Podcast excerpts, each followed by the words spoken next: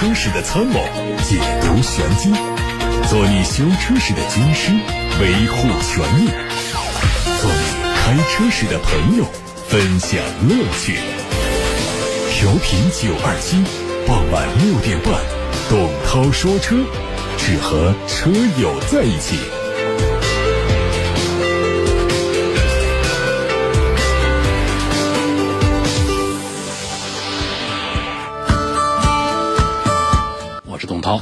欢迎各位收听节目，欢迎各位参与节目。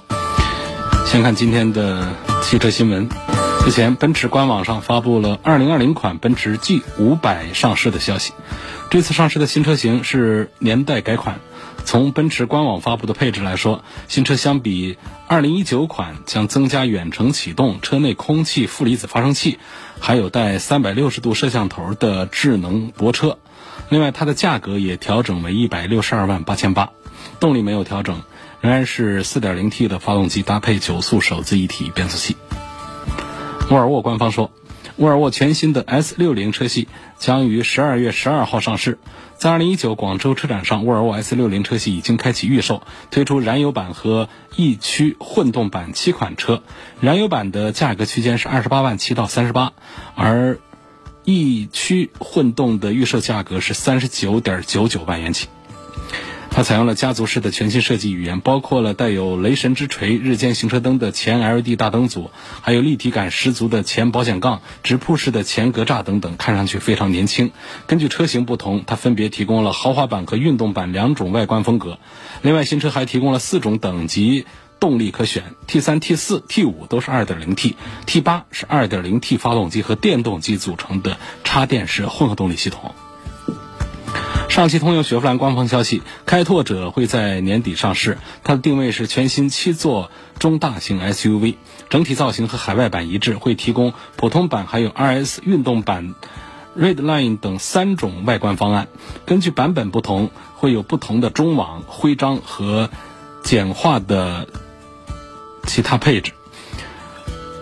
随着全球主要市场对高性能汽车的需求增长，最近宝马官方表示，未来会继续扩充 M 车系的阵容，从一系到全新旗舰车型 X8 都会配备一套 M 版本。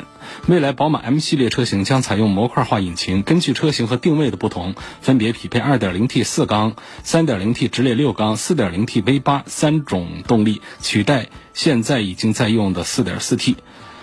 具体车型方面呢，目前。亮相的全新概念车还处在开发的阶段，未来有可能会基于这个量产一款具体的产品，而 M2 后续也会率先搭载混合动力系统。北京现代在广州车展上发布了全新战略，推出了全新的技术品牌智家。这个战略基于现代汽车未来移动出行的愿景。还结合了中国消费者的需求和市场变化。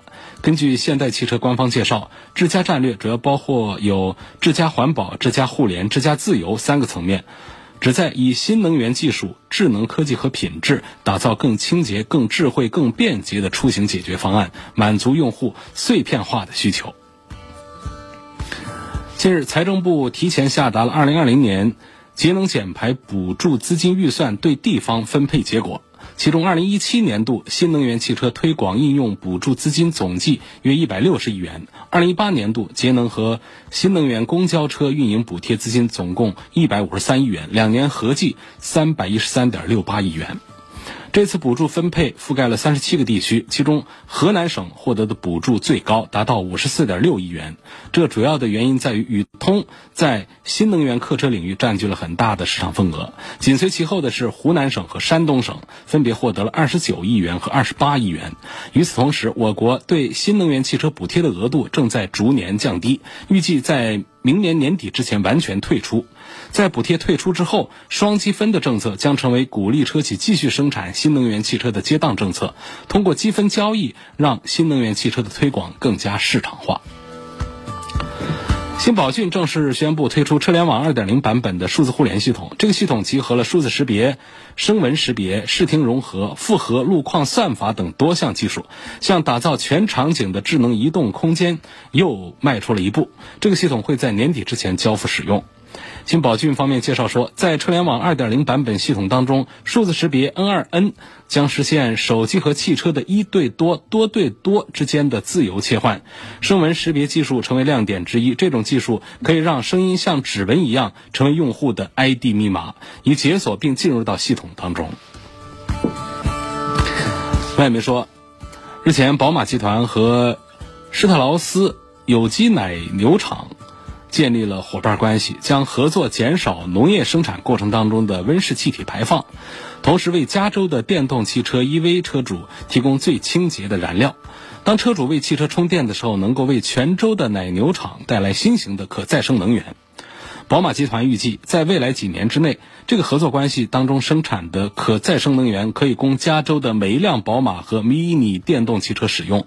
对宝马集团来说，这个举措是他推出电动汽车采用可再生能源的又一个举措。宝马在旧金山湾区开展的试点计划，能够让参与的车主利用尽可能多的太阳能为汽车充电，同时也有助于平衡公共电网。现在开始回答大家的买车、选车、用车问题。先从八六八六六六六六热线电话看起。王先生在十八点三十六分提问：后期维护保养方面评价一下讴歌的 RDX，问是否值得入手？还要对比一下宝马叉三和讴歌的 RDX。大家都快忘了这个品牌，确实是，呃，有这么一个车，讴歌啊，这是本田的一个高端产品。但是呢，它实在是本田的三大豪华品牌，一个是讴歌，呃，一个是英菲尼迪，还有一个雷克萨斯。在这三个车里面，这个讴歌啊，形式是最差的，一车型是最单一最少，那个雷克萨斯是更是没法儿呃，来比。第二个是声量最小，连这个英菲尼迪声量都比它大，啊，所以这个讴歌确实是在中国市场的前景堪忧，销量也特别低。所以我一般还是不推荐这样的选择的。那么从这个讴歌 RDX 车本身来讲呢，我是开过、试驾过，感觉是还是挺不错的。但仅此而已。后期的维护保养方面呢，跟这个英菲尼迪跟这些都差不多，肯定比本田的是要贵一些。但总体在豪华车里面，他们都算是这个比较便宜、比较划算的这个后期的费用。王先生也问了一个车，我也是不大推了。他问他希望评价一下东风的 A 九，说这个车目前的优惠力度大，个人还喜欢。嗯，十三四的预十三四万的预算是否值得买？这也是一个我不推荐的一个产品了。A 九这个车也是不错，实际上呢，车就是啊，咱们这个雪东风雪铁龙的这个 C 六，但连 C 六我都不大推，是因为它确实销量太个位数了，太小了。那么这个 A 九呢，实际上在做工这方面还不如 C 六。呃，销量方面，网网络方面就更弱了，就连东风乘用车的四 S 店都不是每一家都卖它的，所以这样的车呢，就算是便宜，我认为也是不值得考虑的。下一个，杜先生说，我弟弟打算买 2.0T 的宝马叉一，就不知道这款车是该选它的一九款还是2020款。一九款的变速箱是 8AT，2020 款是双离合，希望从稳定性方面分析一下。那么双离合变速箱普遍会认为呢，相对普通 AT 来讲，它的稳定性是要差一些，是容易出故障一些。但是宝马家的双离合变速箱呢，这方面的口碑还行。其实业内确实并不是所有的双离合变速箱都是垃圾的。你像比较早大家都啊不一定都听说了，反正保时捷的双离合 PDK 它这一套东西还是做的。比较早，而且还比较好。那么给出判断来说，就是如果你肯给这个关键的部位啊上好的材料来制造这个双离合变速箱的话，它应对这这种拥堵的路况啊，仍然还是可以扛得住的，甚至于它可以扛得住这个弹射起步等等，所以它的故障率是很低的。也就是说，我们现在出问题的这些双离合变速箱。确实都是干式为主，而且是低端产品为主。这些产品上配的这个双离合变速箱，它本身的内部的材料它都没有做强化处理。那么根据双离合变速箱的工作原理来讲的话呢，它就更容易在这个低速拥堵的路段行车，时间长了里程数大，常见在两万公里以后就比较容易出现一些各种各样稀奇古怪的顿挫呀，这个报警啊。这个失速啊等等这样的一些问题，而且修起来巨贵，所以这是现在双离合变速箱的一个情况，并不是所有的双离合变速箱都出问题，而尤其在高端产品上配的，高成本的双离合变速箱，其实是稳定性是不错的。那么宝马的双离合变速箱呢，我们对它了解的程度不够多，所以对它不做多的评价。但是我们非常了解 ZF 的八 AT 变速器，所以我对杜先生的，我给杜先生的建议还是倾向于买八 AT 的宝马的叉一。张先生说要评价一下奔驰的 GLA，说现在优惠比较大。呃，很少跑长途，问这款车是否值得买？听说它要停产了，那问现在买是不是会不大好呢？因为要停产的车，通常如果价格不是优惠特别大的话，我们也不推荐。但问题是说，这个车我真没听说要停产，看是不是都听错了啊？有时候说这个一个车要停产，它有几种可能性。比方说，我确实听说过 CLA 要停产的消息。那是一个进口的奔驰的小轿跑，二十几万一个，呃，挺划算的。那么听说过这个有这样的传闻，但是呢也都不确定。有几种场景，就是比方说四 S 店销售人员跟我们客户介绍的时候说，一八款的这款车马上就要停产了，但实际上没有讲清楚这是车型的正常换代。那么我们消费者听得不大懂的，就是说这个 CLA 要停产呢。这是一种误会的场景，还有一种误会的场景呢，就是它本身就是 4S 店销售员的一种营销手段，就是造成一种物以稀为贵的假象啊，促进那些钱准备的差不多了，又还在犹豫的消费者最后临门一脚下单啊，所以说这车要停产了，你赶紧买。你要真这样说，那我就不买了。你不要停产了吗？我还买它干什么呢？这是第二种这个误会的场景。第三种误会的场景就是，是有可能它是套路，比方说厂家有意的。放出消息来啊，就是有意让这个新 A 级，呃，来上位。比方说，让奔驰的 CLA 来跟呃给咱们这个三厢的国产的这个奔驰的新 A 级让路，后期可能不再引进这个 C R V 来进口了。那么通过终端四 S 店这个口呢，放出一点消息，看一看我们市场上的反应怎么样，最后决定这个奔驰的 C R V 是否要呃这个停止引进到中国来。所以这是这个一说一个车停产的比较常见的几种这个误会的。这个就是不真实的几种场景，那么我确实没有听说过奔驰 GLA 会停产。但 GLA 和 CLA 写在那儿就容易看花眼，那么说出去呢，不大卖车的就容易混淆啊，说什么什么 LA 要停产呢？哦，GLA 啊，GLA 要停产，就误会就就就从这儿来了。那么 GLA 人家就很可能还会停产其中的一个型号，这有可能，比方说它的 2.0T 的低功20，它可能不做了。但是人家的 1.6T，人家的高功率 2.0T 没说不做，更何况前一段时间我还关注到了，就是北汽旗下这个 GLA 的呃2020款的一个路试的一个谍照呢。你你看看这都要停产了，怎么可能还会有这样的路试的谍照在网上放出来？而且路试的谍照有一个算一个啊。都不是我们网友拍的，都是厂家故意放出来的，把它啊前前后后遮盖的好好的，然后找一个媒体，甚至于找个车主在论坛里面发出在街上的这种蒙着的这个照片出来，然后再配上一段话，啊，就说这车是谍照，实际上这都是放消息的一种手段而已。所以我预计呢，新一代二零二零版的这个奔驰的 GLA 可能就是在二零二零年的第一个季度就上市了。所以我认为 GLA 停产的这个信息应该是个误传。嗯，哦，这个张先生还希望评价这个奔驰的 GLA，我都还没评，话都说完了，花了几分钟。嗯，评价这个车呢，它就是一个离地间隙稍高一点的两厢轿车。我就从主观上呢，就比较主观的说，它我都不把它。归到这个 SUV 这个阵营当中来，嗯，就是它确实本身车身都非常矮，有一些那个顶高一点的那些轿车都跟它的顶差不多高，所以这个车呢，呃，做的是一个 SUV 的一个样子。SUV 的特点是什么呢？一个是车身坐姿要高一点，这是 SUV 第一个特；第二个是离地间隙要高一点，就是它拖能好一点；第三个呢，就是那种类两厢型，就是越野车的那种那种前面一个鼻子，后面就直接没了的这种感觉的。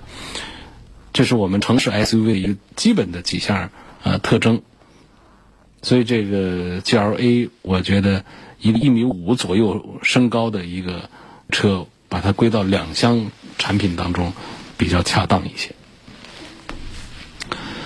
那么下一个问题呢是问到了，这是肖先生，他要对比的是奥迪 Q 五 L 和沃尔沃 x C 六零。从性能和空间方面来做对比。呃，性能方面，沃尔沃 x C 六零可不差啊，可不弱。呃，尤其是在它的三大件这个方面呢，过去曾经出现过变速箱的问题，那么新一代的上面基本上都还好一些。而 Q 五 L 呢，实际上这个在变速箱上面做成双离合，呃，四驱方面做了这个简化之后，大家更多的是看重的一，它现在价格打的低，优惠优惠大。第二个呢是这个 L，所以车内的空间确实是呃挺舒服的。第三是一个奥迪的 logo，在相当一部分车主的心目当中，它比沃尔沃这个 logo 要更显豪华和更显级别、更显档次一点啊，在相当一部分车主看来，但是另外一部分一小部分车主还是特别还是挺认可这个啊北欧的低调的豪华品牌沃尔沃的。所以从这个性能和空间这两个层面来对比，沃尔沃 x C 六零和奥迪 Q 五 L，我觉得打个平手。啊，沃尔沃的 x C 六零在性能方面要稍强一丁点儿，那么在空间方面呢，Q 五 L 是稍好一丁点儿，呃，难分上下来说。傅先生呢要对比的，呃，不是对比，就是单论单论东风风神的 AX 五 1.4T 的自动挡，主要在香港地区呃来用。东风风神的这个这个产品呢，呃，A 叉五，说实话，我推荐它还是呃。比较谨慎一点的，因为东风风神家最值得买的还是它的 A 叉七。实际上现在的 A 叉七这个优惠完了，大家关心一下价格，比这个 A 叉五高不了多少。但是整体上讲呢，那比 A 叉五还是要高端一个级别。而且呢，就是这个 1.4T 的产品配的是双离合，这是让我头疼的一个点啊。所以到 A 叉七上的话呢，全系用的都是六速的手自一体，所以我赞成呢，哪怕是买它最便宜的，啊最便宜的这个一点四 T A 叉七，我觉得也比买这个 A 叉五要划算。张先生说，如果买车的话，是年底上牌照好，还是年初上牌照好呢？如果跨个年，请问是不是对以后卖车比较好呢？有这么一个说法，就是你在二零一九年的。十二月份买个车，和二零二零年的元月份买个车，过去几年你要卖车的时候，说这车是哪一年的，说这是一九年的，说那是二零二零年的，给人的印象是不一样的，会感觉二零二零年的整个新了一年。说在月份上一讲，实际上只有几天这样的一个区别，也会给人这样的一点印象。但是我觉得。呃，是个明白人，也能上牌的具体的时间，也不至于说就真成了一个跨了一年，跨了年就等于隔了一整年的这种感觉。下一个问题说，啊，帕杰罗运动到底是在哪里能买得到？我们大家对这个三菱帕杰罗都更熟悉一些。帕杰罗的运动呢，是在微信小程序梧桐车话上有一个专门的购买的专区。是有一个指定的一个拼音进口商，是在湖北地区是独家提供的啊。三菱帕杰罗的运动，卖不到三十万的一个帕杰罗的一个运动版，啊，在持在配置上要比普通版的要更高一些，而在城市用途下还更爽一些，很值得关注的一个产品。问买一个保时捷的七幺八，希望聊一聊它的配置应该怎么选。呃，七幺八的这个价格呢，从五十多到八九十，这中间有二点零 T，有二点五 T。实际上对于多数人来说呢，这二点零 T 的动力也就够了。如果二点五 T 是个六缸机的话，我们可能会更加兴奋一点。它总不还是一个个四缸机啊？这四缸机这个两点五跟两点零，这提速上当然是会有很大的这个区别，但是价格上也都隔了几十万了。所以我们如果说对动力要求不高的话，我觉得就买它的这个。二点零 T 的就可以了。二点零 T 的，呃，也也有软顶可以选择。那软顶的贵那么两万块钱，我觉得买跑车呢，主要还是这个软顶的这种拉风的感觉要要更强一些。所以这两万块钱还是该花。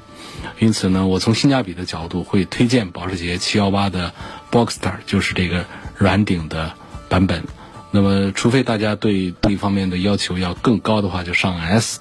S 也就是二点五 T，二点五 T 的提速时间会明显的感觉要更快一些。但是我们实际上百分之九十九的人都用不上那么快的速度。问缤智和逍客谁更适合女士？这个都一样啊。这个这两个产品，我觉得女士开都呃都很适合。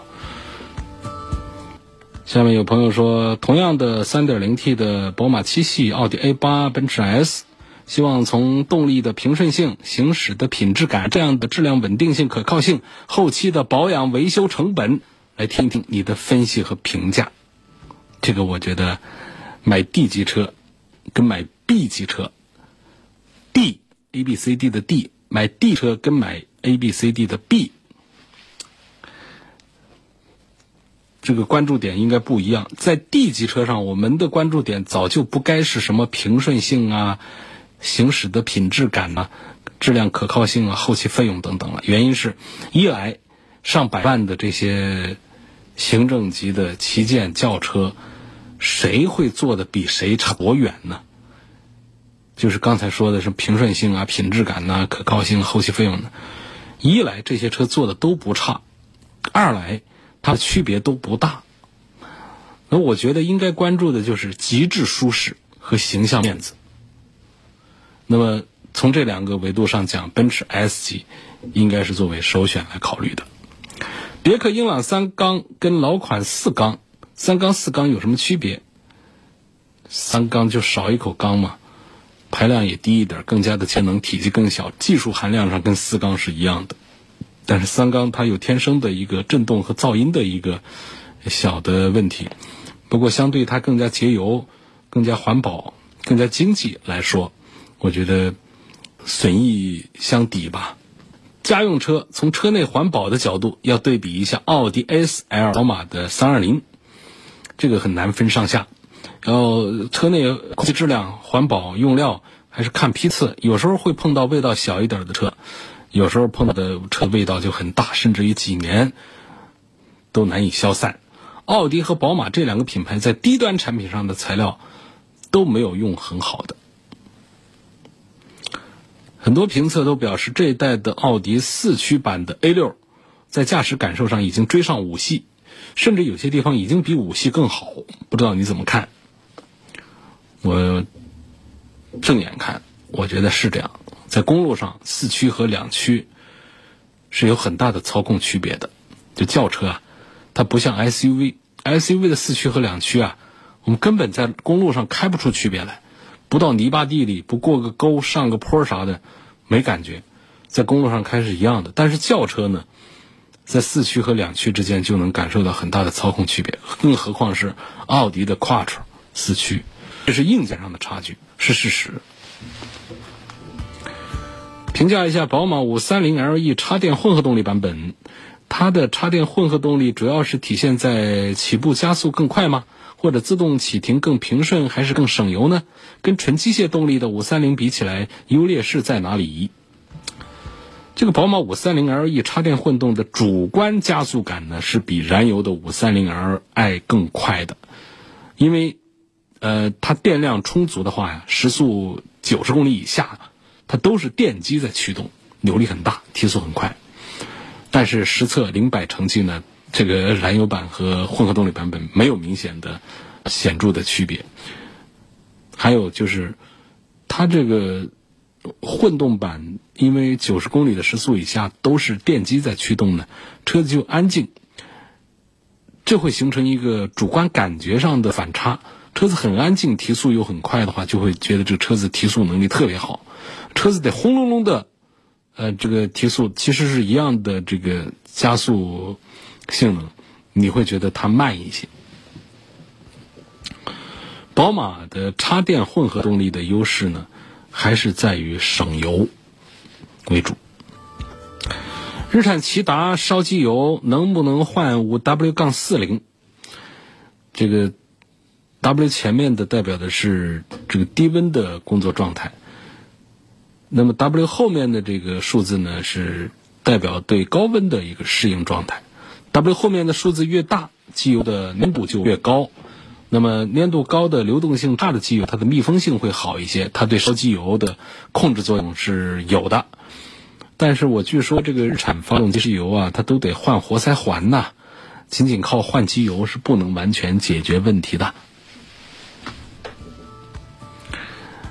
有一一辆奇骏，二零一七年三月份买的，十万公里过了一点儿，经 4S 店检查说液力变矩器坏了，维修需要把发动机片拆了才换，后期会造成隐患吗？我首先要批评一下我们这位车友，就是用标点符号特别不讲究，就是每一个标点符号都是用冒号来代替，不管你是逗号、句号、问号，啥玩意儿全都用冒号。我觉得这个特别不好。那么，车子做大修呢，跟人做大手术一样，总是无法完全还原健康的。尤其把整个发动机变速箱大卸八块，多少少还是没办法完全恢复元气。宝马叉一三缸发动机靠谱吗？这个车怎么样？毛病多不多？三缸发动机呢，天生是震动和噪音比较大，但是它没毛病。技术上跟这个工艺层面呢，它跟这个宝马四缸六缸机都是一样的。